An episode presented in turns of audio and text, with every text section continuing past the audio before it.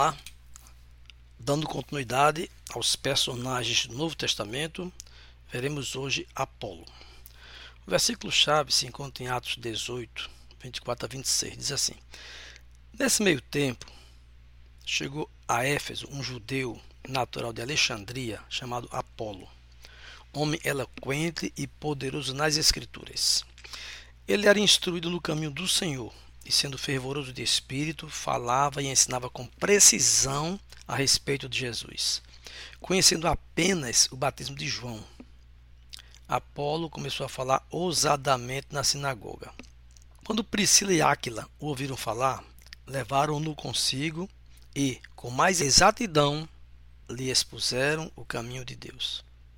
Estamos falando de um judeu cristão alexandrino, Apolo. Esse nome é uma abreviatura de Apolônio. Na mitologia grega, é Deus Sol. Foi nome da nave espacial que chegou na Lua. Determinadas pessoas têm um espantoso talento natural para falar em público. Algumas têm até mesmo uma mensagem excelente a transmitir. Quando Paulo chegou a Éfeso, pouco depois da partida de Paulo, provocou um impacto imediato. Ele falava ousadamente em público, interpretando e aplicando eficazmente as escrituras do Antigo Testamento. Ele argumentava com oponentes do cristianismo de maneira convincente e eficaz. Não demorou muito para chamar a atenção de Priscila e Áquila. O casal percebeu rapidamente que Apolo não tinha a história completa. Sua pregação se baseava no Antigo Testamento e na mensagem de João Batista.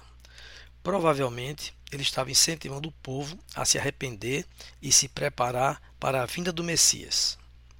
Priscila e Áquila o levaram para sua casa e o colocaram a par de tudo o que acontecera. À medida que eles lhe falavam da vida, morte e ressurreição de Jesus Cristo e da vinda do Espírito Santo, Apolo deve ter visto que as Escrituras ficavam claras uma a uma ele se encheu de nova energia e ousadia, agora que conhecia todo o Evangelho. A seguir, Apolo decidiu viajar a Acaia. Seus amigos em Éfeso puderam enviar com ele uma brilhante carta de apresentação. Rapidamente, ele se tornou o defensor verbal dos cristãos em Corinto, debatendo em público com aqueles que se opunham ao Evangelho. Como acontece frequentemente, as habilidades de Apolo acabaram criando um problema. Alguns dos coríntios começaram a seguir Apolo e não a sua mensagem. Paulo teve que confrontar os coríntios a respeito de sua divisão. Eles tinham formado pequenos grupos que tinham o nome do seu pregador favorito. Diz assim o texto de 1 Coríntios 1. Pois, meus irmãos, fui informado a respeito de vocês por alguns membros da casa de Chloe de que há brigas entre vocês. Refiro-me ao fato de cada um de vocês dizer: Eu sou de Paulo, eu sou de Apolo, eu sou de Cefas, eu sou de Cristo.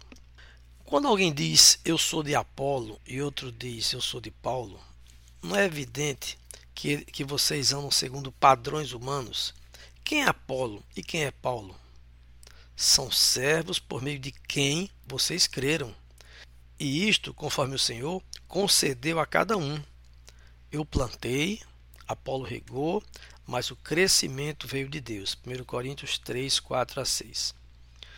Ele continua: Portanto, ninguém se glorie nos homens, porque tudo é de vocês, seja Paulo, seja Apolo, seja Cefas, seja o mundo, seja a vida, seja a morte, sejam as coisas presentes, sejam as futuras tudo é de vocês, e vocês são de Cristo, e Cristo é de Deus. 1 Coríntios 3, 21 a 23.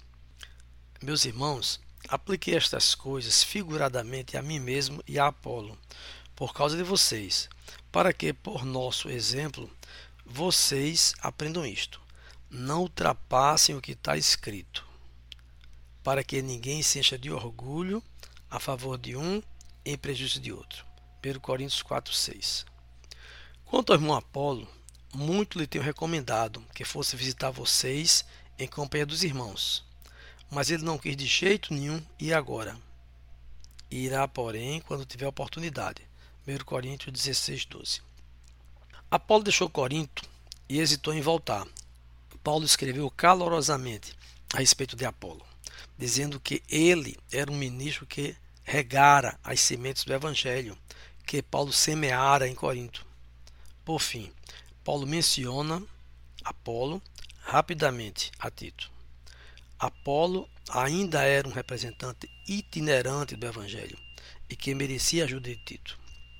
Embora suas habilidades naturais pudessem deixá-lo orgulhoso, Apolo provou ser uma pessoa disposta a aprender. Deus usou Priscila e Áquila, que tinham aprendido com Paulo durante meses, para dar a Apolo o evangelho completo. Como Apolo não hesitou em se tornar um estudante, acabou se tornando um professor ainda melhor. De que maneira sua disposição de aprender afeta aquilo que Deus faz para lhe ajudar a se tornar tudo o que Ele quer que você seja?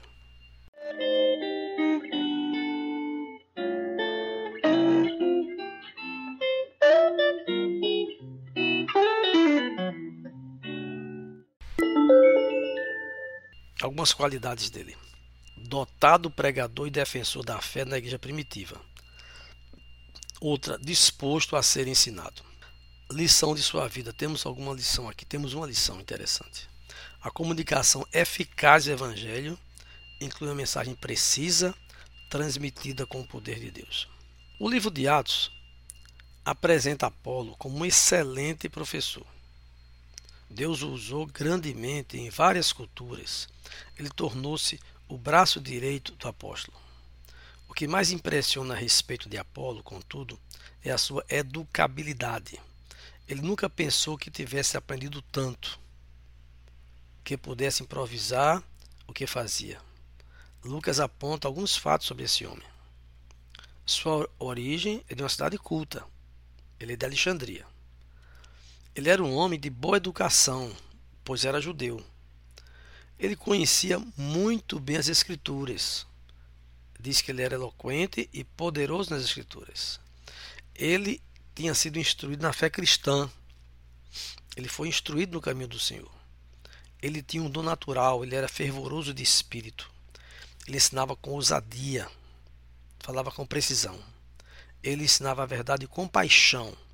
Ele começou a falar ousadamente. A história da igreja nos conta que Apolo foi um professor tão bom que muitas pessoas queriam ouvir mais ele do que o apóstolo Paulo. Isso era mesmo uma pena em seu chapéu. Isso pode nos fazer assumir que ele tinha tido todas as coisas juntas. No entanto, Apolo tinha conhecido apenas o batismo de João, conforme Atos 18, 25. Ele sabia o quanto era arrependimento. Ele compreendia o que ele significava para a redenção de Deus. Mas ele não estava familiarizado com as verdades mais profundas do discipulado ou de uma vida na plenitude do Espírito.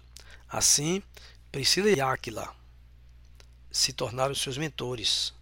Tomaram tempo para ouvi-lo, avaliá-lo, para relatar-lhe coisas e opor-lhes o caminho para Deus. Atos 18, 26.